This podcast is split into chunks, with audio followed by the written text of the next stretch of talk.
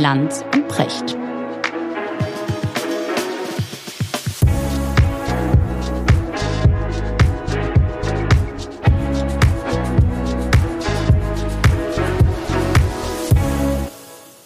Schönen guten Morgen, Richard. Guten Morgen, Markus. Wo erreiche ich dich? In der Kemenate, versunken zwischen Büchern, auch im optischen Sinne versunken, klein und krümelig gegenüber dem Bücherberg. Liegst, liegst, du auf dem Boden oder wie muss ich mir das vorstellen? Ich knie auf, du kniest ich knie auf der Yogamatte, ja, damit es nicht so hart ist. Doch, doch, doch. Ich knie auf der wie, Yogamatte, die ich selber, die ich selber ja nie benutze. Ne? Ich bin ja gar kein Yogi. Ja. ja. Aber ähm, damit es nicht so hart ist, ein Knien. Und okay, Jetzt kurze Frage, warum sitzt du nicht? Ich wüsste nicht, wo. Also das ist ja ein Raum, in dem es keine Sitzgelegenheit gibt. Ja? Verstehe, weil, weil alles, alles vollgestellt ist. Genau. Wie viele Bücher hast du? Ich weiß es nicht. Ich äh, gehöre nicht zu den Menschen. Nein, Quatsch, deutlich weniger. Es liegt ja auch daran, dass ich aus Platzgründen immer im großen Stil Bücher ausmiste. Mhm. Was also echt schwierig ist. Im Grunde genommen kann man ja sagen, guck mal, ich gucke jetzt gerade so auf die Wirtschaftsbibliothek, ja, und, und so die ganzen Sachen, die so in den letzten 15 Jahren oder so geschrieben sind. Mhm. Und eigentlich könnte man drei Viertel davon aussortieren. Bücher über die Finanzkrise und solche Sachen. Ne? Teilweise jetzt so von bekannten Verfassern und so Standardsachen und so. Und da fragt man sich immer, guckst du da jemals wieder rein? Ist das nicht alles veraltetes Wissen? Würdest du nicht, wenn jetzt irgendeine Neuigkeit an den Finanzmärkten passiert, dich im Internet schlau machen, würdest du wirklich dieses Buch nochmal mit den Rezepten von 2008 oder 2010 rausholen. Ne? Und eigentlich könnte man natürlich wahnsinnig viel wegtun, weil wir leben ja in einer Zeit der Gegenwartsschrumpfung. Das ist so eines meiner Lieblingsbegriffe, stammt von Hermann, Hermann Lübbe. Ja, ja, er ist ein, ein großer deutscher Philosoph. Und von dem stammt, äh, der ist jetzt ein ganz alter Mann, falls er noch lebt. Ich meine, er lebt noch, also ist deutlich über 90. Und von dem stammt der Begriff Gegenwartsschrumpfung. Er sagt, dass die Halbwertszeit von Wissen, ja, dass die immer kürzer wird. Mhm. Also früher gab es so bestimmte Standarddinge in den Naturwissenschaften oder worauf man sich in der Theologie gerade geeinigt hatte, die sollte dann irgendwie Jahrzehnte oder Jahrhunderte halten. Und heute ist es eigentlich so, dass äh, die, die Weisheiten von heute, die sind schon in zwei, drei Jahren der kälteste Kaffee der Welt. Das ist interessant. Und auch in den Naturwissenschaften zum Teil. Da meinst du Hirnforschung ja, und Gentechnik und so. Ja, also man wird ja, man ist ständig bedroht damit, dass das eigene Wissen stirbt. Äh, ja. Und dadurch schrumpft quasi die Gegenwart zusammen. Also die Gegenwart, in der etwas gültig ist, wird immer kürzer. Ja, irre. Ich muss gerade an Jürgen Schmidhuber denken, der in dieser Woche bei uns war, den du auch kennst. Äh, mhm. Soll ich lieb grüßen übrigens. Ah, ja. Hat mich äh, wahnsinnig fasziniert. Äh, ich weiß nicht, wie es dir ging. KI-Pionier. Ja. Also die Tatsache, dass wir heute mit unserem Telefon kommunizieren können, dass du sagen kannst, hey Google, zeig mir mal den Weg zum Hauptbahnhof oder so.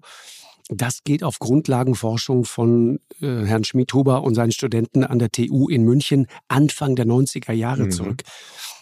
Und der sagt das auch. Und ich habe ihn zum Schluss gefragt, ob er davon ausgeht, dass es noch zu seinen Lebzeiten ein künstliches Wesen geben wird, das intelligenter sein wird als er selbst. Und er sagte, ich, ich gehe davon aus, wenn ich äh, statistisch so alt werde, äh, wie es im Moment die Statistiken eben hergeben.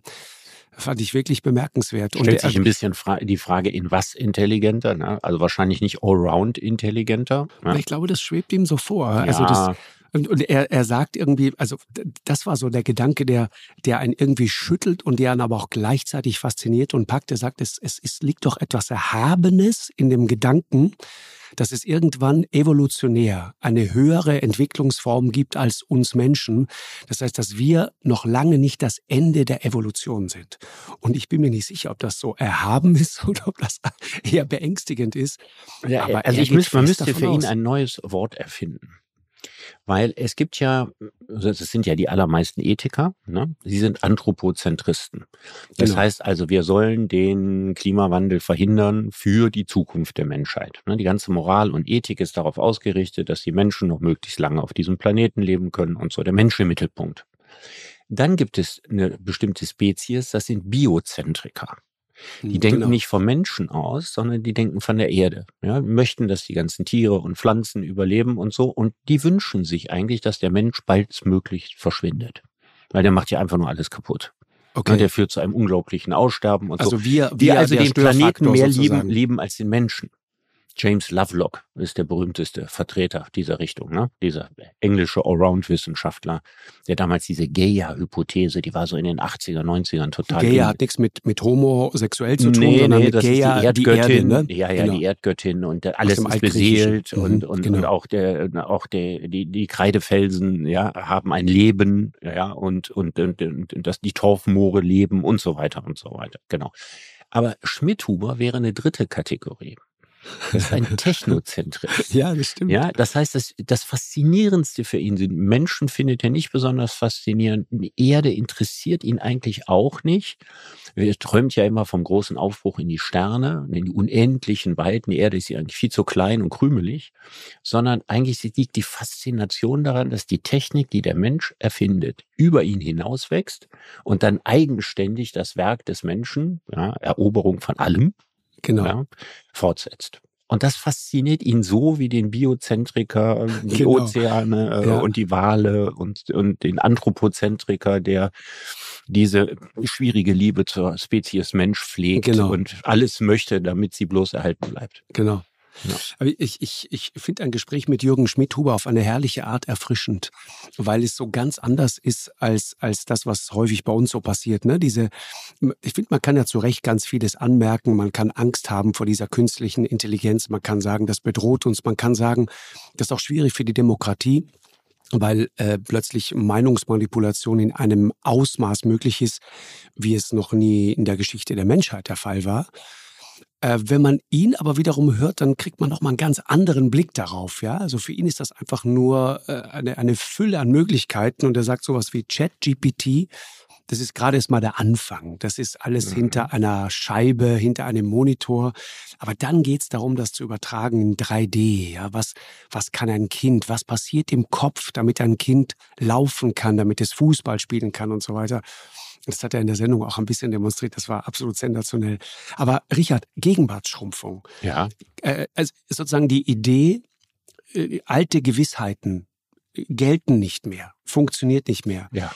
Ich meine, das ist doch die perfekte Brücke zu dem Thema, über das ich mit dir reden wollte. Der Aufstieg der AfD. Ja.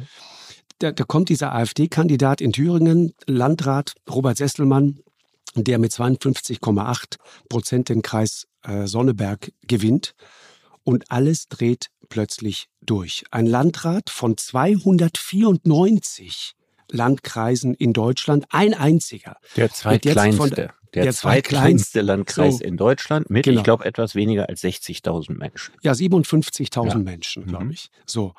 Und alles dreht durch. Mhm. Und was machst du? Ich drehe nicht durch. Ich, mein, ich wundere mich darüber ja. erst so spät. Also ich hätte irgendwie meinem Unbewussten irgendwie gedacht, dass die AfD schon längst Landräte stellt. Ja?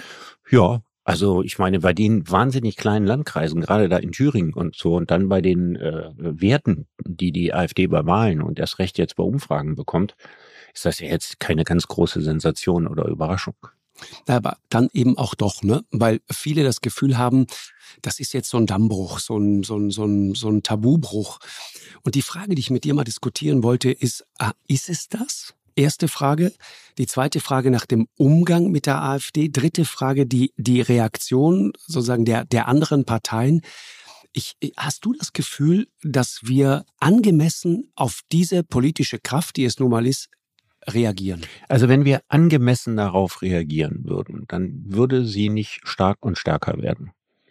Ne? Also wenn wir taktisch klug wären und wenn wir alles dafür tun würden, um zu verhindern, dass die AfD diesen Aufstieg hat, dann hätte man offensichtlich alles anders machen müssen, als man es bisher gemacht hat. Denn bisher spielt alles der AfD in die Karten. Und wenn sie bei Umfragen jetzt 20 Prozent kriegt, dann glaube ich immer, kriegt sie noch deutlich bessere Wahlergebnisse. Weil nach wie vor relativ viele Leute, die die AfD wählen, das in Umfragen nicht so gern bekannt geben.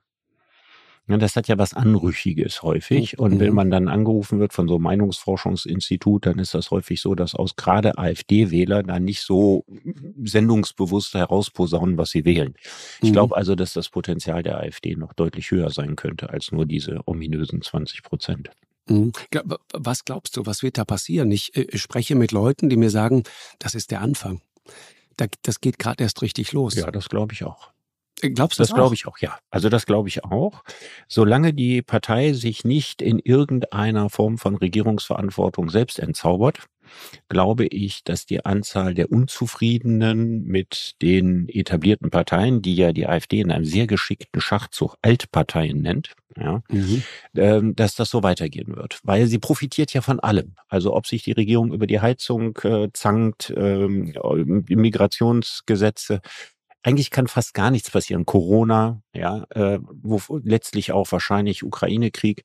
Also aber in jedem Thema fängt die AfD diejenigen ab, die nicht eins zu eins d'accord mit dem Regierungsnarrativ sind. Mhm.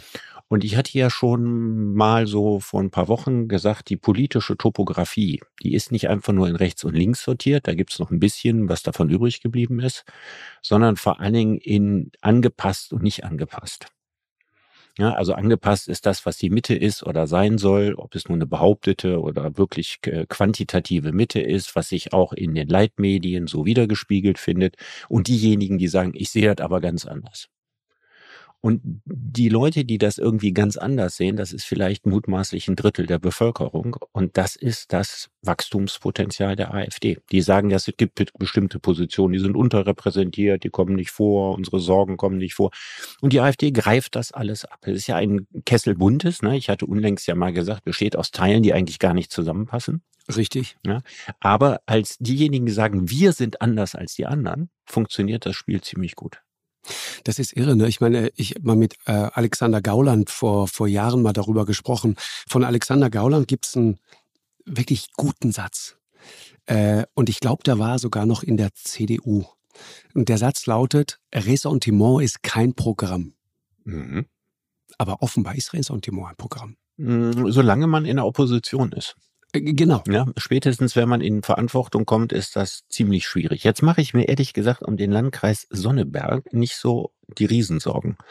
Ich muss sich überlegen, wofür ist ein Landrat überhaupt zuständig? Ne? Was fällt überhaupt in dessen Kompetenz? Was, was könnte der schlimmstenfalls ja, in Sonneberg überhaupt irgendwie äh, anrichten? Und ich meine, der Landrat ist zuständig für Schulen, Straßen, Schwimmbäder und öffentlichen Nahverkehr. So, das sind so seine Hauptsorgen. Ja. Was kann man machen? Rechtsextremistische Schwimmbäder, in denen Migranten keinen äh, Zugang haben? oder die Schulen in Haus-Wessel-Schule umbenennen oder so? Ich meine, die Thüringer AfD ja, ist äh, neben der sächsischen die, die, die rechteste. Ja? Und äh, da äh, spielen Figuren wie Stefan Brandner und Björn Hocke eine starke Rolle. Genau. Aber selbst wenn ich deren bester Kumpel bin und ich bin Landrat, also was kann da schlimmstmöglich passieren? Das würde mich mal interessieren. Was glaubst du? Ja, ich, ich sehe das exakt so wie du. Ich, mein Thema ist eher ein anderes, Richard. Ich meine, der Mann hat plakatiert, unter anderem Verbrenner retten den Verbrenner retten, aber ja. ist in Wahrheit bestenfalls zuständig für die freiwillige Feuerwehr. Ja, eben. Also du, du kannst den Verbrenner gar nicht retten. Das wird ganz woanders entschieden. Das wird noch nicht mal wirklich Man in Berlin entschieden. Könnte wahrscheinlich auf europäischer Ebene ja. und in Wahrheit sogar in China. Ja, da wo die AfD gar nichts zu Hause ist, nämlich irgendwo im bösen Ausland. Das heißt, wenn, wenn jemand den Sonneberg plakatiert Verbrenner retten, ist das, das ist eigentlich Realsatire. Ja, aber ich weiß das gar nicht. Hätte, die Stadt, hätte die Stadt, also es gibt ja eine Stadt Sonneberg, ne? Und ein Landkreis, hätte die Stadt jetzt sozusagen die Möglichkeit zu sagen, wir bauen auf unserem Stadtgebiet oder in unserem Landkreis äh, keine äh, Elektroaufladestationen für Autos? Könnte man sowas machen? Ich meine, ich will nicht sagen, dass damit der Verbrenner gerettet ist. Das, das wäre ja auch schön wie so ein kleines gallisches Dorf. Irgendwann gibt es nur noch batteriebetriebene Elektroautos bis auf Sonneberg. Dort ja, die, die, die, die, können ein paar bestimmte Dinge, natürlich äh, kann er die entscheiden. Also zum Beispiel Migrationspolitik. Ne? Die Frage, ob es zum Beispiel Geld oder Sachleistungen gibt, die kann er, glaube ich, tatsächlich entscheiden. Okay. Da kann er sagen, pass auf, das machen wir so oder so. Und das ist natürlich dann schon so ein Triggerpunkt. Aber wenn du plakatierst, Verbrenner retten, ist das in Wahrheit, ehrlich gesagt, komplett Leute veräppeln. Ja. Weil äh, das kannst du dir gerne wünschen, Verbrenner zu retten, aber du entscheidest das nicht schlicht und ergreifend. Und so zu tun, als würde sich das mit dir ändern, äh, ist natürlich ein Witz. Das funktioniert nicht. Aber nochmal, äh, was passiert da gerade? Ich meine, wenn man sich das mal anschaut, vor einigen Tagen ähm, mir mal angesehen, wie es in Thüringen und Sachsen so prinzipiell aussieht mit Blick auf Landtagswahlen. Ne? Also wenn das so weitergeht, kann ja eine Situation eintreten, dass der Osten, na sagen wir, quasi unregierbar wird. Ja, also Beispiel Thüringen. Also unregierbar, weil alle anderen Parteien sagen, wir koalieren nicht mit genau. der AfD. So. Und, und es dann keine Mehrheit genau, gegen die AfD mehr gibt. Richtig. Ja. Ich dekliniere dir mal das Beispiel, ja. Thüringen. Also ohne AfD oder Linke geht in Thüringen eigentlich nichts. Ja. ja? Gab es im, im April eine Befragung, da war die AfD bei 28 Prozent. So irgendwo da sind die immer noch. Weit vor der Linken, irgendwo 20, 22 Prozent. CDU auch um die 20, SPD 11. Grüne weit abgeschlagen 6, FDP 5 und so weiter. Das heißt, nicht mal ein Viererbündnis aus CDU, SPD, Grünen und FDP hätte eine Mehrheit. Mhm. Das heißt, wenn die CDU weiter sagt, weder mit der Linkspartei noch mit der AfD, dann könnte genau diese Situation eintreten. Mhm. Ich glaube, dass man im Zweifelsfall mit äh, Bodo Ramelow koalieren würde, weil Ramelow ist ungefähr so links wie Kretschmann grün. Ja, aber du also weißt, der, ist, der, der fällt jetzt nicht ja. dadurch auf, dass er aus der NATO austreten will oder ähm, dass er ähm, riesige Verstaatlichungsprogramme durchführen will, Wohneigentum äh, in Genossenschaftswesen übernehmen und so weiter. Also ich nehme an, im Zweifelsfall würden die CDU mit der Linkspartei koalieren und das würde der AfD wieder bedeuten. Die sitzen alle Altparteien in einem einzigen so. Boot. Ja, wir gegen die. Ja, und, und eine sagen, solche Koalition mal, würde ihnen unglaublich nützen würde ihnen nützen, weil sie könnten wieder sagen, guck mal, wie sie euch belogen haben. Sie haben noch immer gesagt, auf gar keinen Fall mit genau. der Linkspartei und zack, um des puren Machterhalts willen machen sie es doch. Ja. Sachsen. In Sachsen lag zuletzt im Februar, beziehe mich jetzt auf eine Umfrage aus dem Februar, lagen im Februar CDU und AfD mit ungefähr 30 Prozent gleich auf. Grüne bei 10, SPD auch ungefähr bei 10, Linke auch ungefähr bei 10. Die FDP war damals mit 4 Prozent gar nicht im Landtag. Das heißt, für die bisherige Koalition von CDU, SPD und Grünen jetzt gerade noch gereicht, ja. Aber Problem eins zwischen Schwarz, Rot und Grün gibt es ständig Ärger, weil da auch so ein neuer Kulturkampf plötzlich ausgebrochen ist. Friedrich Merz sagt, die Grünen sind auf gar keinen Fall mehr irgendwie ein gottgegebener Koalitionspartner. Das heißt, man will sich da irgendwie von verabschieden.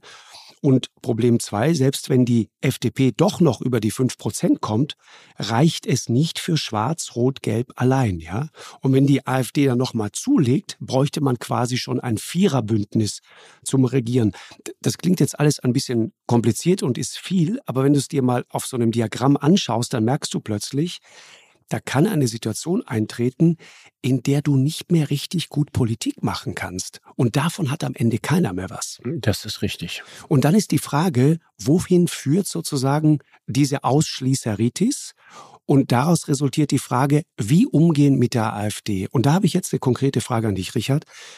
Was ich immer beobachte ist, die Reflexe sind immer harte Kante, wir müssen uns abgrenzen, immer dieser wie soll man sagen, diese, diese, diese, diese, dieser moralische Furor, der sofort äh, durchkommt. Mhm. Wie findest du den? Hm.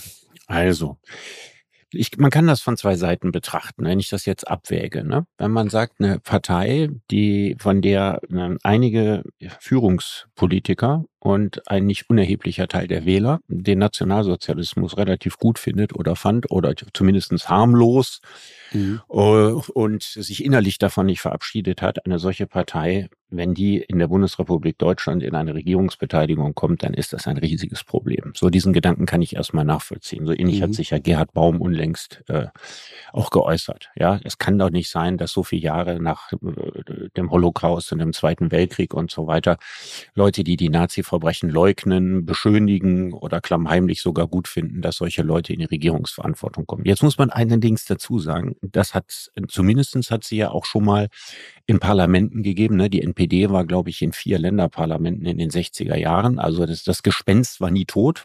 Hm? Es kommt jetzt aber irgendwo wieder. Mhm. Und diese Haltung ist erstmal von moralischen Perspektive nachvollziehbar. Auf der anderen Seite muss ich sagen, wenn ich die AfD weiterhin so konsequent ausgrenze und wenn ich sage, die sind in nichts tragbar und mit denen will ich überhaupt nichts zu tun haben. Und dieses Ausgrenzen findet dann statt, dass alle anderen Parteien sich einig sind gegen diese eine Partei, dann hat das so mit demokratischen Spielregeln auch nicht mehr so viel zu tun. Ja, ihr seid zwar gewählt und ihr habt ja hier 20 Prozent oder 30 Prozent, aber diesen Wählerwillen nehmen wir nicht ernst. Wir schließen euch grundsätzlich von allem aus. Ist auch ein Problem. Und dann muss man in der Abwägung dieser beiden Fragen sich doch die Frage stellen, was würde die AfD am stärksten entzaubern? dass man radikal nichts mit ihr zu tun haben will und sie weiterhin als Sammelbecken der Unzufriedenen immer stärker und stärker wird. Mhm. Oder dass sie irgendwo in eine Verantwortung gerät, jetzt nicht auf, auf Bundesebene, aber irgendwo anders in Verantwortung gerät und dann so eine schöne Karriere hinlegen kann, wie die Freiheitlichen in Österreich mit Haider und so ein Strache also sehen, dass es sich auch um äh, zum Teil unfähige Politiker handelt, äh, dass viele dieser Politiker korrupt sind, äh, dass sie mit praktischen Fragen überfordert sind und, und, und. Denn alles das würde sich erweisen, wenn die AfD tatsächlich in diese Verantwortung käme. Das heißt, die Partei funktioniert ja nur als Protest- und Oppositionspartei. Die würde ja als Regierungspartei gar nicht funktionieren. Mhm die Frage des Umgangs, Richard. Ich, ich, ich habe das Thema selber ständig, ja. Also die Frage, äh, lädt man AfD-Politiker in eine Sendung ein? Ich muss dir ehrlich sagen, ich, ich, ich verstehe nicht, warum man das immer wieder erklären muss. Man muss. Selbstverständlich. Man ich weiß nicht, ob du das mitgekriegt hast. Wir hatten den klimapolitischen Sprecher, Herrn Cortret, bei uns in der Sendung vor einiger Zeit. Haben wir auch, glaube ich, drüber gesprochen. Und ich, ich fand es total interessant, einfach mal zu hören, welche klimapolitischen Ansichten die AfD hat da war tatsächlich nicht so richtig viel. Energiepolitisch, klimapolitisch. Das war, ein, ich fand, ein sehr interessanter äh, Austausch. Habe ich wirklich viel gelernt. Und, und Herr Cotré hat das auch ähm, sehr sportlich alles genommen hat sich auch hinterher nicht in irgendeiner Weise ähm, unfair verhalten oder hat dann sozusagen wieder das, das, das, das, die, die, die, die, die böse Geschichte erzählt. Da kommt also das öffentlich-rechtliche Fernsehen und legt mich rein oder aufs Kreuz und stellt mich bloß. Und er sagte ganz offen, ich war da an dem einen oder anderen Punkt nicht so richtig gut vorbereitet. Das fand ich einen sehr sportlichen, guten Austausch. Und ich finde, so muss es auch sein. Und was ich feststelle ist, und da ist eher mein Thema, ich erlebe, dass so viele Leute mittlerweile so ein bisschen unsicher werden.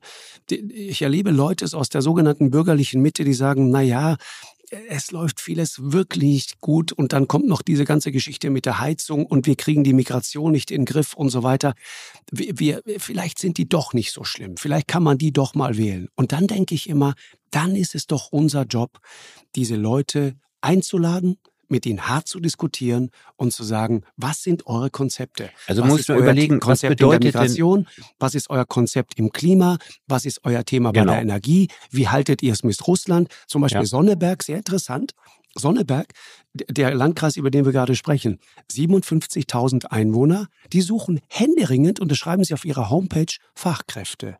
Mhm. Das heißt, die, da wählst du den AfD-Landrat, brauchst aber ganz dringend Zuwanderung, weil deine Firmen reihenweise pleite gehen und in Umfragen sagen in Sonneberg, die größte Bedrohung für unseren Wohlstand ist Fachkräftemangel. Mhm. Das ist doch verrückt. Mhm. Und das muss man doch mal ja, aber es, den Leuten es, aber so funktioniert Wenn der AfD-Landrat Leute aus anderen Kulturkreisen nach Sonneberg holt, weil er woanders keine Arbeitskräfte kriegt, mhm. gegen den gibt es keine Opposition. Von wem soll die kommen? Das ist richtig. Ja, das heißt, nur der kann das machen. Mhm. Ich meine, das habe ich ja auch schon mal gesagt. Das wäre doch ironisch. In der Politik, in der Politik ist das immer so ironisch. Es ist aber, aber, aber genauso ironisch läuft das. Ich sage ja immer, die SPD hat all die Dinge gemacht in der Regierungsverantwortung in der Geschichte der Bundesrepublik, die gegen sie als Opposition nicht durchsetzbar gewesen wären. Richtig. Die ja, die Berufsverbote, 2010. die Agenda 2010, den NATO-Doppelbeschluss und so weiter und so weiter. Ja. ja, also man muss eigentlich immer antizyklisch wählen. ja, ja und das ist und ich glaube, dass nur äh, ein AfD-Landrat äh, eine Migrationspolitik für Sonneberg machen kann.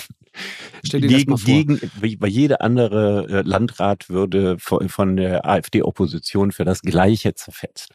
Mhm. Genau. Ist ja. richtig. Ja, aber nein, du, das ist schon, also allein mediendemokratisch äh, musst du die AfD einladen.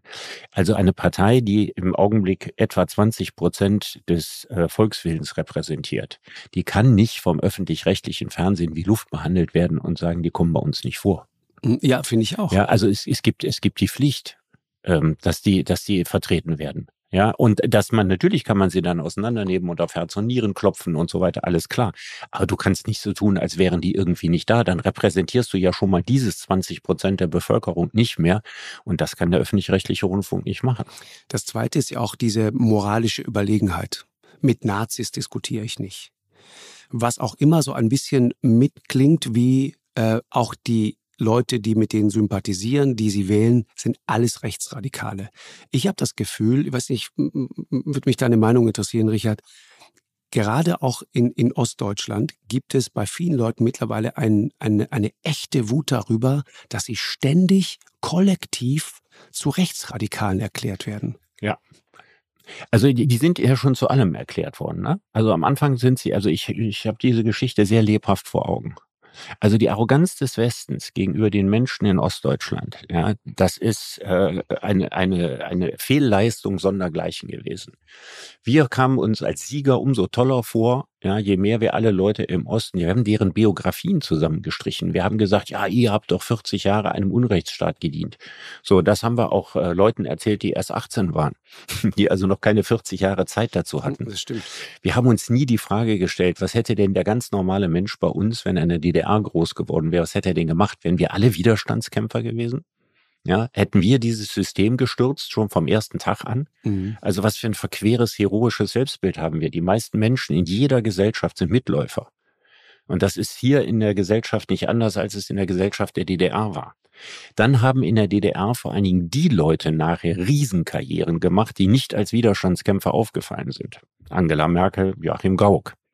Ich meine, dass sozusagen auch noch der Widerstand, den es ja tatsächlich gegeben hat, ja, und auch der Mut, dass der auch gar nicht nachher groß belohnt worden Richtig. ist. Dass wir dann auch äh, die, die gesamte Wirtschaft äh, in der DDR so komplett für unfähig erklärt hätten, als hätten ausnahmslos Idioten dort gearbeitet. Mhm. Als wären sie also alle politische Idioten gewesen, wirtschaftliche Idioten gewesen, die von morgens bis abends nichts anderes zu tun gehabt haben, als ihre Nachbarn zu bespitzeln. Das war das Bild, was wir da genau. transponiert haben. Wir haben bis heute einen Ostbeauftragten. Ja, das ist der, der für die Indianerreservate im Osten zuständig ist. Ja, also haben wir selber einen Indianer genommen, ja, und der ist jetzt für diese Reservate zuständig oder Native American Reservate, um ja. sich vorsichtiger auszudrücken. Mhm. Sowas kann man nicht machen. Also dann hätte man gleichzeitig einen Westbeauftragten äh, äh, machen müssen. Also, du, die, also die, der mhm. Ostbeauftragte soll ja irgendwie in irgendeiner Form die Belange des Ostens in den Westen tragen. Aber es wäre doch schön, die Belange des Westens auf die gleiche Art in den Osten zu tragen. Du, du so nach dem Motto, jetzt, die sind Oschmann. anders. Ja, Dirk ja. Oschmann kennst du, ne? Ja, ich, ich habe ich es leider nicht gelesen, aber das ist ein Bestseller und ich freue mich darüber, dass ein Buch dieses Themas genau. so einen Erfolg hat. Ja, absolut. Ne? Der Osten, eine westdeutsche Erfindung, ist, ist ein, ein großartiges Buch, irgendwie, in, in dem er genau äh, darüber schreibt und sagt irgendwie, ich wollte eigentlich keines der üblichen Bücher darüber schreiben, wie schlimm im Osten alles ist, weil eigentlich ist eben nicht der Osten sein Thema, sondern, und das ist entscheidend, der Westen, ja. Äh, und äh, sagt, es geht eben um diesen eklatanten Mangel an Repräsentation, auch an Kenntnis der Geschichte und so weiter äh, und äh, um die Art und Weise, wie wir damit umgehen, ja, äh, auch wenn man sich äh, Anteile an Führungsebenen anschaut und so weiter, abseits der Politik, zwei bis vier Prozent, ja, also der Osten ist nach wie vor nicht wirklich äh, repräsentiert. Also ich, ich kann mich in meinem eigenen super, Metier, ein super Titel, eine westdeutsche Erfindung, der Osten. Ja, das stimmt, das ja. stimmt, ja. Und ich kann mich wunderbar daran erinnern, so aus meinem Horizont. Ich war Mitte 20, als die Mauer fiel. Und ähm, wenn ich mir angucke, wie damals die Professoren Professoren von meiner und von vielen anderen Universitäten mhm. dann an die Universitäten in den Osten gegangen sind, Kommissionen gegründet haben und darüber befunden haben, welcher Professor jetzt im Amt bleiben darf und welcher nicht. Das heißt, das durften die nicht selber machen, ne, was ja auch naheliegend gewesen wäre, zu sagen, das war immer so ein tausendprozentiger und der war hier und ganz schlimm und ein halber Stalinist und so weiter. Nein, das haben Leute aus dem Westen gemacht, die da nichts wussten und nichts kannten. Die haben sich dann zu Richtern aufgeschwungen. Was haben sie gemacht? Möglichst viele Leute, die im Osten im akademischen Betrieb waren, entlassen und ihre eigenen Assistenten dort installiert. Mhm. Also das ist eine Haltung gewesen, wie das Kolonialreiche machen. Ja, man hat ein anderes Gebiet erobert und jetzt setzt man seine eigenen Leute da rein. Mhm. Und das, was hier an den Unis gelaufen ist, ist natürlich auch bei vielen Firmen so gelaufen. Und ich meine, dieses, diese merkwürdige Gefühlsbad, ne, das die Menschen im Osten gehabt haben. Also jetzt haben sie die Möglichkeit, zu mehr Wohlstand zu kommen. Jetzt haben sie die Möglichkeit, freier über politische Dinge reden zu können und so weiter. Und jetzt werden sie aber von Anfang an als Bürger zweiter Klasse integriert. Und ich glaube, dass dieses Gefühl auch so lange nach der Wiedervereinigung immer noch sehr, sehr tief sitzt. Also dieses Thema Ost-West ist ja nicht weg. Nee. Also damals hätte man doch gedacht, ja, nach der Wiedervereinigung 90, ja, in 30 Jahren reden wir darüber nicht mehr. Ja, wir reden ich, über diese Dinge ja, ja. noch ziemlich stark nach ja, 30 äh, Jahren. Ja, äh, absolut. Und ich hätte es auch so nicht für möglich gehalten. Oschmann weist auf etwas sehr Interessantes hin und sagt in dem Zusammenhang auch, alles, was ich da sage, ist nichts Neues. Das ist alles über Jahre schon gesagt worden. Das ist viel besser auch schon dokumentiert und recherchiert worden. Aber ich sage es trotzdem nochmal. Im Osten sind die Gehälter im Schnitt 22,5 Prozent geringer als im Westen. Das ist so eine Zahl, die man kennt. Was mir nicht bewusst war, war in der Auto- und IT-Branche. Und darüber reden wir ja gerade. Ne? Ich meine, Sachsen hat eine äh, ziemlich gut gehende Wirtschaft und gerade im Bereich Automobil und jetzt Magdeburg auch Intel, IT und so weiter. 40 Prozent geringerer Lohn. Textilbranche sogar 69 Prozent. Und Oschmann sagt, gleichzeitig fordert der Westen, dass sich der Osten jetzt endlich mal normalisieren soll. Jetzt werdet mhm. endlich mal normal. Genau. Hat er natürlich einen Punkt. Ist, ist sehr zugespitzt, aber hat er einen Punkt. Und ich, ich habe ähm, vor ein paar Wochen äh, mit Sarah Pagung mal gesprochen. Das eine, eine brillante Frau vom Think Tank in Berlin, Politikwissenschaftlerin, Russland-Expertin eigentlich und kommt aus Mecklenburg-Vorpommern. Und die hat mal so ein paar Dinge in einen Kontext gestellt und das, das fand ich hochinteressant. Die sagte, Russland spielt dabei eine große Rolle. Und auch das ist etwas, was wir nicht verstanden haben, wenn wir über den Osten sprechen. Sie sagt, Russland ist Teil der ostdeutschen Identität. Das ist erstmal so ein Satz. Aber wenn du mhm. dann mal reingehst, dann erklärt sie dir das mal historisch. Und das ist spannend. Sie sagt, vor dem Zweiten Weltkrieg war ja Deutschland quasi weltpolitisch weder dem Westen noch dem Osten groß zugeordnet. Ne? Da waren wir quasi so dazwischen.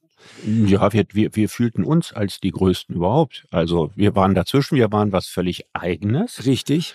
Und wir hatten Vorurteile gegen beides. Richtig. Gegen den Osten wie gegen den Westen. Genau. Ja, also Amerika hatte kein gutes Image. Genau. Und dann sagt sie, es ist total interessant, mit der Teilung des Landes, also nach dem Zweiten Weltkrieg dann, also im besetzten Nachkriegsdeutschland, hat sich die deutsche Bevölkerung, das kann man sich total gut vorstellen, erst fremdbestimmt gefühlt. Da ist dann so ein, so ein Anti-Amerikanismus entstanden. Genau das, was du gerade beschreibst. Und sie sagt, es ist kein grundsätzlich ostdeutsches Phänomen ursprünglich gewesen. Aber dann kommt im Westen dieser steigende Lebensstandard. Und dann verschwindet sozusagen dieser Anti-Amerikanismus in der Bundesrepublik immer mehr, weil man merkt, ach okay, die Amis sind gekommen, die haben das übernommen, der, der, die Marktwirtschaft, der Kapitalismus, also die Besatzer von ehemals werden immer mehr als Befreier quasi. Die Jugend übernimmt komplett die amerikanische Kultur. Genau. Die amerikanische Musik, ja. Genau. Oder die angloamerikanische Musik, äh, die Mode, ne? also mit Jeans und, und Beatles und Stones und was weiß ich was und so weiter, beginnt die Westintegration richtig. Richtig. Und sie sagt, in der DDR ganz anders. Sie sagt, zur Unzufriedenheit mit dem eigenen Regime kommt dann auch noch die Abneigung gegenüber diesem fremden Westen. Und das hat sich über die Jahre immer weiter manifestiert, aufgebaut in Form von Misstrauen in Politik, Institutionen, Medien. Und das mhm. hat Folgen bis heute. Und sie sagt, dieser Ukraine-Krieg zum Beispiel, der wird jetzt von den Ostdeutschen genau aus dieser Geschichte heraus, deswegen ist das so spannend, in Wahrheit als Konflikt nicht zwischen Putin und Ukraine wahrgenommen, sondern zwischen Ost und West. Und das ist der Grund, warum man sich heraushalten möchte. Das hat damit zu tun, dass es diese Identifikation mit dem Westen aus diesen historischen Gründen nicht gibt. Man fühlt sich weder zu dem einen noch zu dem anderen richtig hingezogen. Ja, so ja. diese Man kann das auch anders ausdrücken. Also du hast das indirekt gesagt. Ja. In der, in der DDR ist das alte Deutschland lebendig geblieben.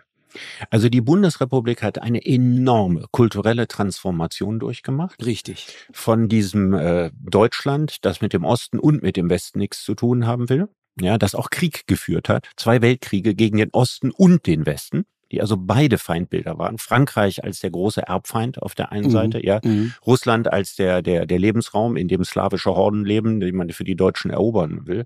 Also Deutschland war umgeben von, von äh, Völkern, auf die man heruntergeguckt hat und gegen die man massiv etwas hatte.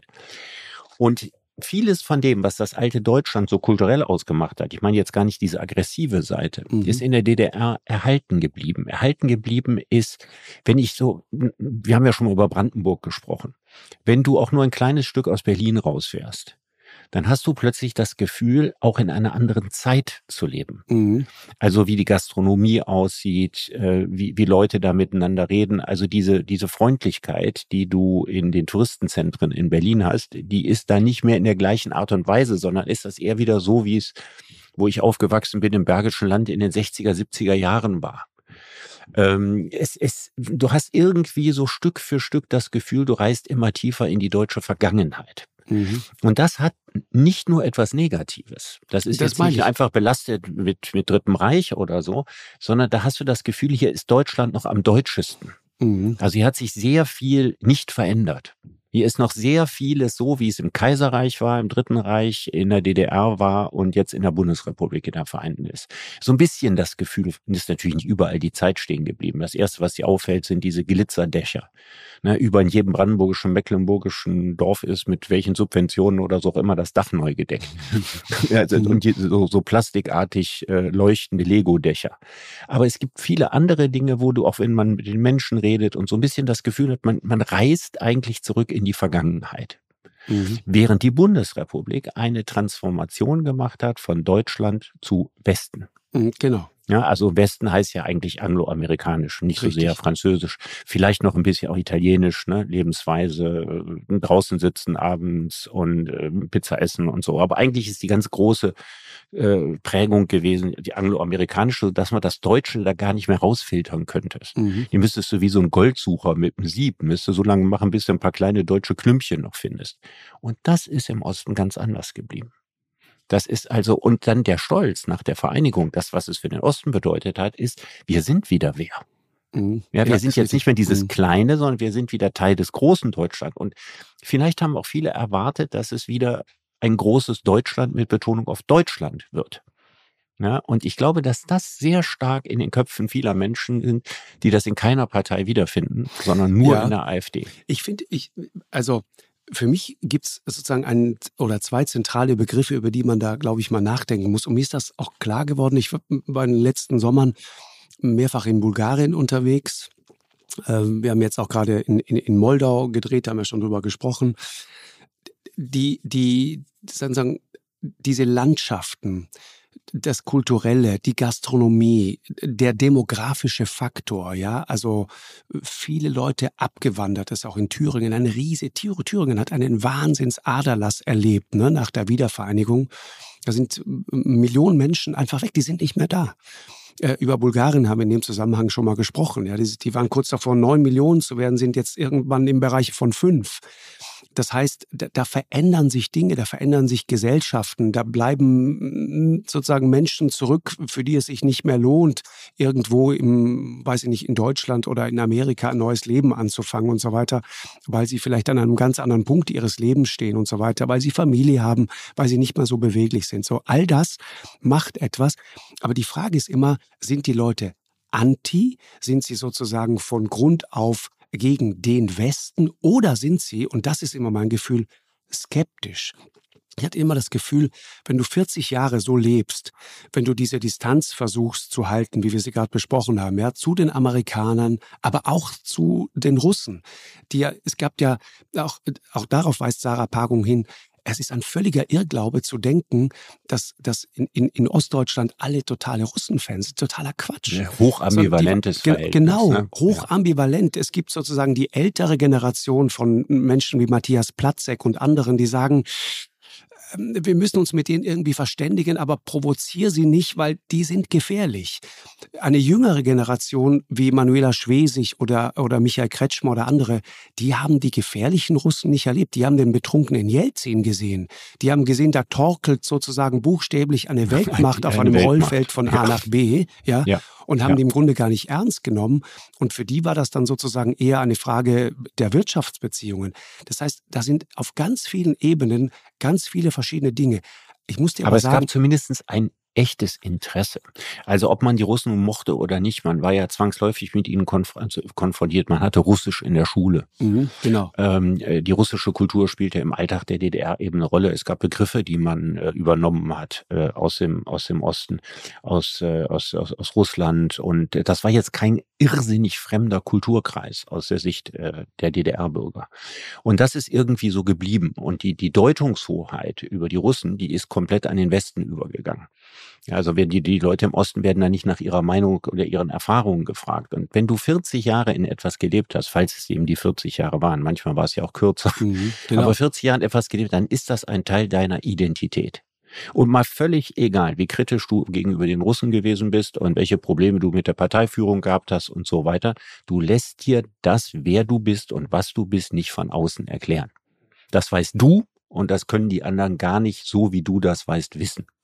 Und diese, wie nennt sich das, wenn man äh, keinen äh, Schmuck von, von ähm, Native Americans mehr tragen darf? Kulturelle Aneignung. I, ja, ja, genau, genau. Exakt. Und das ist das, und das, ist das, das darfst du auch nicht tragen. Ja, ja, mhm. genau. Ja. Mhm. Kulturelle also hier, hier könnte man von kultureller Übergriffigkeit sprechen. Ja, ja, also wir haben den Osten den Osten erklärt. So, jetzt könnten böse Zungen sagen, das macht ihr beiden ja auch schon wieder.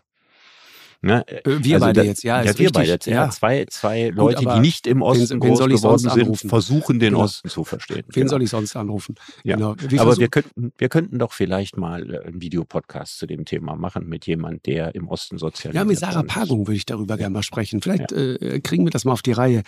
Aber äh, äh, äh wir haben schon mal gesprochen über äh, Ilko Kowalczuk. Berliner Historiker. Sehr interessanter Mann, der mit die klügsten Dinge äh, gesagt hat, finde ich, in letzter Zeit, wenn es genau um dieses Thema ging. Und er sagt, dass dieses Bild sozusagen, dass die Ostdeutschen von den Russen haben, das ist viel uneindeutiger, als wir uns das gelegentlich so erzählen. Das ist wahnsinnig ambivalent. Russland als Feind, sagt er, und gleichzeitig Russland als Vorbild, ja. Und dieser Zwiespalt hat sich halt auch durch die komplette DDR gezogen. Ja? Auf der anderen Seite Hunderttausende Vergewaltigungen durch sowjetische Soldaten nach dem Einmarsch in der Ostzone, aber dann auch die Begeisterung für russische Kultur. Ja, die Furcht vor der russischen Armee, ja, und auf der anderen Seite das Mitleid sozusagen mit dieser sowjetischen Bevölkerung, die in der Masse viel ärmer war, als es der durchschnittliche DDR-Bürger war. Das ist total interessant. Die DDR war das im Vergleich wirtschaftlich prosperierendste Land des sogenannten Ostblocks. Richtig, genau. Und, ja. und er sagt, interessant ist, also diese Ambivalenz, die hört quasi auf, so äh, Anfang der Nullerjahre fängt das so an. So eine merkwürdige komische Einmütigkeit in der Bewertung dieser deutsch-russischen Beziehungen. Er sagt, das war zu spüren das erste Mal 2009, als Putin damals in Dresden, du erinnerst dich vielleicht, Semper-Opernball, mhm. da hat er so einen Dankesorden bekommen. Äh, äh Tillich, der, der, der CDU-Ministerpräsident, hat damals die Laudatio gehalten. Ich meine, 2009, ne? muss man sich mal auf der Zunge zergehen lassen. Da war Georgien schon passiert. Äh, und da war auch schon äh, Grosny in Schutt und Asche gelegt worden von demselben Typen, mhm. der da einen Dankesorden äh, bekommen hat. Und das war, äh, ab da kippte das so. Da, da wurde das plötzlich so merkwürdig irgendwie verklärt. Und es gab dann auch so, so beschreibt dann auch so T-Shirts zum Beispiel, wo dann in Kyrillisch bestimmte Dinge drauf standen. Zum Beispiel der Satz, wenn du das lesen kannst, bist du kein dummer Wessi. Ja, also da fing dann plötzlich so eine Verbrüderung mit mit mit. Aber mit, wahrscheinlich mit von Jüngeren, ne? Von Jüngeren. Genau, genau. Mhm. Die, die, die daraus ihren eigenen, ihren, genau, ihren eigenen Kult gemacht haben und Spaß Richtig. an der Provokation hatten. Genau, ja. genau. Kommen wir auf zur AfD zurück. Ja. Also, wenn wir das jetzt so zusammenfassen, könnte man ja die These wagen, die Tatsache, dass Deutschland nicht Deutschland im deutschestmöglichen Sinne geworden ist, ja, sondern dass es ähm, ein Teil des Westens geworden ist, mhm. ist etwas, was vielen Menschen im Osten bis heute fremd ist. Und dass sie sich vielleicht wünschen, es gäbe ein autonomeres Deutschland, also ein also außenpolitisch autonomeres Deutschland, ein Deutschland, das in allererster Linie auf deutsche Interessen guckt und jetzt sozusagen nicht die Westbindung in den Mittelpunkt stellt, wie das im Augenblick ja ganz stark der Fall ist. Könnte auch eine der Quellen sein, aus denen sich die AfD speist. Dass man sagt, wir verkaufen uns an die Amerikaner, äh, wir verzichten auf dieses günstige russische Gas, ihr sind doch bekloppt, dass wir das jetzt irgendwie machen und so. Ne? Also das ist jetzt, ich meine, die, die zapfen ja viele Quellen an. Eine andere Quelle ist äh, in der Corona-Zeit natürlich gewesen, als man den anderen unterstellt hat, Sie wollten den starken Obrigkeitsstaat.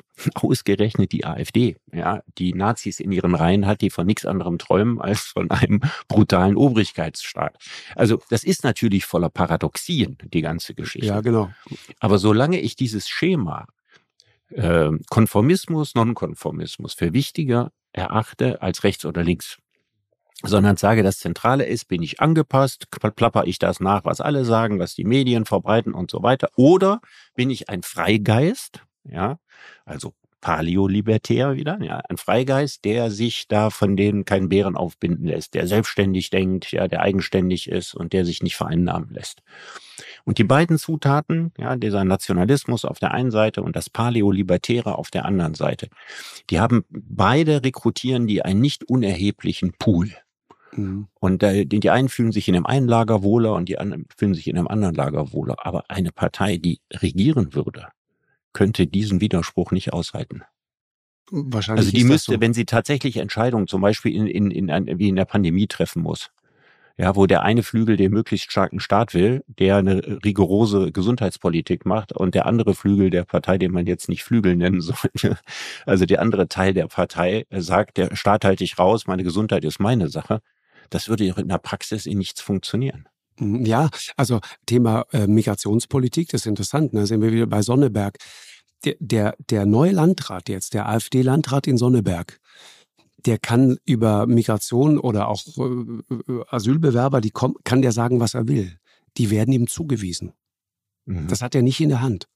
Aber wie die, wie die Quartiere aussehen, äh, das hat er in der Hand. Das ja. Und ob er also Sachleistungen oder werden, Geldleistungen Schulen, bezahlt, Kirchen ja, oder Container. Beispiel. Aber prinzipiell kriegt der eine Ansage aus Berlin, die da lautet, morgen kommen so und so viele Menschen zu dir. So läuft das überall in Deutschland. Und daraus speist sich ja auch zum Teil auch bei, bei Landräten. Wir, wir reden häufig in der Sendung mit Landräten. Es ist total interessant. Tanja Schweiger zum Beispiel aus Regensburg, mit der haben wir äh, vor einiger Zeit ein sehr interessantes Gespräch darüber geführt. Es ist die Landrätin von den Freien Wählern, die in Regensburg zum Beispiel dieses Schiff in ihrer Not irgendwann angemietet hat, weil sie einfach keinen Platz mehr hatte. Und die sagt, schau mal, wir sind einfach hoffnungslos überfordert. Weil selbst wenn ich es hinkriege, erstmal ein, ein Bett und ein Dach über dem Kopf zu organisieren, dann kommen ja danach unzählige andere Fragen, nämlich wo gehen die Kinder dieser Menschen hin, auf welche Kita, von welchen Erziehern werden sie erzogen, von welchen Lehrern werden sie später unterrichtet, wo gibt es die Wohnungen für all diese Menschen und so weiter. Wir schaffen es ja auch nicht, die 400.000 Wohnungen zu bauen, die wir uns gegenseitig versprochen haben, weil wir dann ja wieder die Facharbeiter dafür gar nicht haben und so weiter. Das heißt, da hängt eine riesige Kette dran. Und was die Leute dann vor Ort erleben, in, in Mecklenburg gab es die Geschichte dieses äh, äh kleinen Dorfes, glaube ich, 500 Leute leben und plötzlich kommen äh, äh, vier oder 500 Menschen aus aller Herren Länder und die werden dann dort kurzzeitig einfach untergebracht. Mit einem Vorlauf von teilweise drei, vier, fünf Tagen. Also wollen wir dann ernsthaft so arrogant sein und sagen, das müsst ihr aber alles äh, tolerieren, das ist ja wohl selbstverständlich, weil wenn nicht, seid ihr böse Rassisten. Äh, sorry, es tut mir leid, ich, ich, ich komme da nicht mit. Das ist etwas, das kann logistisch nicht funktionieren. Und es ist keine Frage. Das heißt, du von plädoyierst für eine, ja, du plädoyierst für eine nicht moralgetränkte ja, Migrationspolitik. Genau. Ja, also ja. wo es nicht die ganze Zeit immer um Gut und Böse oder um Superlative geht. Also entweder Humanist oder Nazi. So, Genau, danke. Ja. Sondern es geht um viel, viel mehr Pragmatismus. Was können wir leisten? Und es geht ja auch darum, also ich habe, ähm, wenn du mit, mit Meinungsforschern sprichst zum Beispiel, ist schon ein interessanter Punkt und den darf man deswegen auch nicht weglassen. Die sagen, der entscheidende Trigger für die AfD ist nicht Ukraine-Krieg, ist nicht äh, die Inflation, ist nicht das Thema Wirtschaft, ist nicht das Thema Heizung, sondern der entscheidende Trigger ist, und deswegen, wenn man genau hinguckt, sieht man auch der Aufstieg jetzt, dieser neuerliche Aufstieg der AfD, der Klar. hat schon letzten Sommer begonnen. Das ist genau das Thema Migration und eigentlich fast ausschließlich Das ist das Thema, um das es geht. Also was, was, was mich äh, natürlich bei der Frage beschäftigt ist, wir haben ja über Migration schon mehrfach gesprochen. Genau. Das allergrößte Problem, was ich in der Migrationspolitik sehe, ist, dass wir das, worauf wir uns alle einigen können, egal welcher Partei wir angehören oder wen wir wählen, dass man die Fluchtursachen bekämpfen muss, dass das nicht angegangen worden ist. Es funktioniert auch so kurzfristig nicht, ne? Naja, was heißt so kurzfristig? Migrationskrise 2015, seitdem acht Jahre vergangen und seitdem fast nichts passiert. Nee, also wir, wir machen eine absolut defensive Migrationspolitik. Wir verteidigen unsere Grenzen, wir versuchen äh, besser abzufangen, äh, höhere Zäune, bessere Patrouillen, mehr und so weiter. Mhm. Ja, äh, wir, wir denken uns härtere Kriterien an, wer rein darf und wer nicht aus, wer rein darf und wer nicht rein darf und so weiter. Aber damit hält man das Problem ja dauerhaft nicht auf. Ja, das ist ja Versuch mit der Luftpumpe die Windrichtung zu ändern. Was man machen müsste, wäre natürlich viel, viel mehr in Afrika. Und jetzt müsste ja die AfD, wenn sie clever wäre, eine Afrika-Strategie vorlegen. Also mal zu erklären, wie das denn aussehen soll, dass wir guten Gewissens kaum noch jemanden aufnehmen müssen, außer er kommt jetzt aus dem Bürgerkriegsland, ganz unmittelbar. Aber wir müssen ganz viele Menschen, die vor dem Hungertod fliehen, nicht mehr äh, zurückschicken weil wir ganz, ganz viel getan haben dafür, dass Menschen in Afrika heute noch verhungern. Da kommt eben nichts. Aber, aber, da kommt eben auch nichts von den etablierten Parteien. Und solange von den etablierten Parteien nicht was Konstruktiveres kommt als das, was wir bisher machen, braucht die AfD auch keine Lösungen vorzulegen. Ja, ist richtig. Das ist übrigens, letzter Punkt, Richard, das ist übrigens das, was mich mittlerweile fast noch mehr frustriert und zum Teil auch, auch sauer macht, wie zum Beispiel eine, eine bürgerliche Partei wie die CDU zum Beispiel darauf reagiert. Mir das jetzt angesehen, dann, dann, dann treten dort Leute wie Claudia Pechstein auf und, und tun so, als hätte dieses Land kein anderes Thema als die Frage, wo es bitte zum nächsten Zigeunerschnitzel geht und dass es ja so furchtbar ist, dass wir gar nicht mehr Zigeunerschnitzel sagen dürfen und tut so, als hätten wir alle gemeinsam eine schwere Zigeunerschnitzelfixierung. Das ist irre. Ja. Was will man denn damit erreichen? Du dümmlichste, dümmlichste ja. Trittbrettfahrerei. Du vertreibst Gespenster, die außer ihr keiner sieht in dem ja, Moment. Kein Mensch leidet darunter. Ja, das ob das Ding Zigeunerschnitzel heißt oder nicht. Übrigens war ich letztens tatsächlich in einer Pommesbude, wo tatsächlich noch Zigeunerschnitzel stand. Und auch Zigeunersoße. Mhm. Also offensichtlich gibt es da nicht jemand, der dann den Laden zumacht oder irgendwie sowas, ja. Also offensichtlich ist es sogar noch erlaubt. ist vielleicht unschicklich, aber äh, offensichtlich noch erlaubt. Na, jetzt im Ernst, das ist die unwichtigste Frage von der Welt. Ja. Und damit zu punkten, ist ja nichts anderes als ein billiger Versuch, ein paar AfD-Wähler zurückzuholen. Und ich meine, so doof sind die jetzt nicht alle auf ganzer Linie, ne? dass sie deswegen eine andere Partei als die AfD wählen, weil die CDU in den Gesang damit einstimmt, jedenfalls einige CDU-Leute. Ich finde das merkwürdig. Ja, auch dieses ganze Thema. Ganz ehrlich, wen regen im Alltag, wen betreffen im Alltag Menschen, die gendern? Ist das wirklich ein Thema, über das man zu Hause spricht? Ist das das Thema, das die Leute zu Hause wirklich bewegt? Wenn, wenn Menschen sprechen und dabei klingen, als hätten sie Schluck auf. Das ist deren persönliches Thema. Ja. Sind wir nicht tolerant genug, das einfach mal auszuhalten? Ja. ja. Ist es schön? Nein. Ja. Äh, also man könnte, man könnte daran ja. stoßen, wenn ist man an der Universität ja. arbeitet, dann kann es einem schon passieren, dass man dann irgendwie so angeflaumt und irgendwas wird oder so. Aber ich glaube, die allermeisten Leute, die sich darüber aufregen, kommen selten mit Leuten zusammen, die ideologisch aufs Gendern beharren. Das, meine das heißt, es ist auch ein Gespenst, das sehr weit von ihnen weg ist. Ja. Ja auch, auch, auch die, die, die Frage nach irgendwelchen komischen Toilettenhäuschen und so weiter, da, da wird dann sozusagen, das ist wie das Krokodil im Stadtteich, das jeden Sommer verlässlich irgendwo auftaucht, aber halt leider noch nie gesehen wurde. Genau, der Kaiman Sammy. Das Ungeheuer von Loch Neuss. Die Echten mögen sich daran erinnern. Ein 70, ein 70 Zentimeter langer Brillenkaiman. Hast du das gehört? Ja. Ich habe ich hab, ich hab gelesen, Loch Ness äh, in Schottland in diesem Sommer könnte es wirklich passieren. Das trocknet gerade aus. Das ist völlig irre. Ach, und dann, dann finden wir, dann finden wir das Skelett von Nessie. So. Es, es, es wird weniger. Das Wasser in, ich, ich stand da mal. Warst du da mal in Schottland? Nee. Das ist eine wahnsinnig schöne Landschaft da. Ich liebe da diese, diese, diese, diese Moore da, diese Hochmoore. Mhm. Oh, das ist äh, traumhaft schön. Und im, im Herbst, dann schneit es dann auch so ein bisschen oder im Winter auch ganz so der Schnee sein. Das ist, das ist ganz bezaubernd. Wenn man sich diese arme Kreatur vorstellt, die da alleine seit Jahrmillionen ausharrt, ja, und vom warmen Jurameer träumt, aus dem sie genau. ursprünglich genau. mal gekommen ist. Genau. Meine. Güte. Aber jetzt, in diesem Sommer. Die liegt da, die liegt da, aber es könnte ja sein, dass sie dann so in Kältestarre liegt und deswegen Millionen von Jahren alt wird. so sich im Schlamm eingegraben hat. Genau, maximal. Und die würde jetzt gefunden. Energieeffizient. Ja. Genau. Ja, ja aber das ist natürlich für den Tourismus in äh, Loch Ness schlecht. Super ist das. Doch, das ist super. Die Chance, ja. dass es jetzt endlich mal sichtbar wird. Also super. alle kommen und gucken sich und gucken. an, wie die letzten fünf Meter Wasser verschwinden genau. und jeder guckt, wo was rausguckt genau. und macht ein Foto. Genau, ja. genau. Aber, aber das meine ich, weißt du, das, das manchmal frage ich mich, also wir empören uns dann, nochmal ganz kurzer Gedanke zur AfD und, und dann regen sich alle auf. Aber dann frage ich manchmal, ist das wirklich unsere ernsthafte Auseinandersetzung damit, dass wir dann Zigeunerstitzel sagen.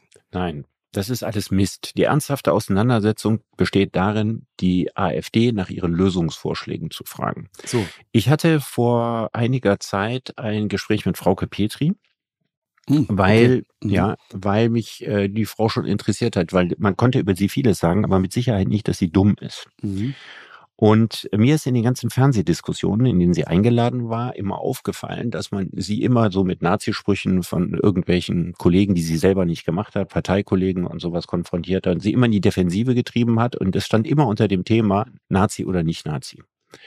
Und was ich nie erfahren habe von Frau Petri, war zu wissen, worauf will die AfD eigentlich hinaus?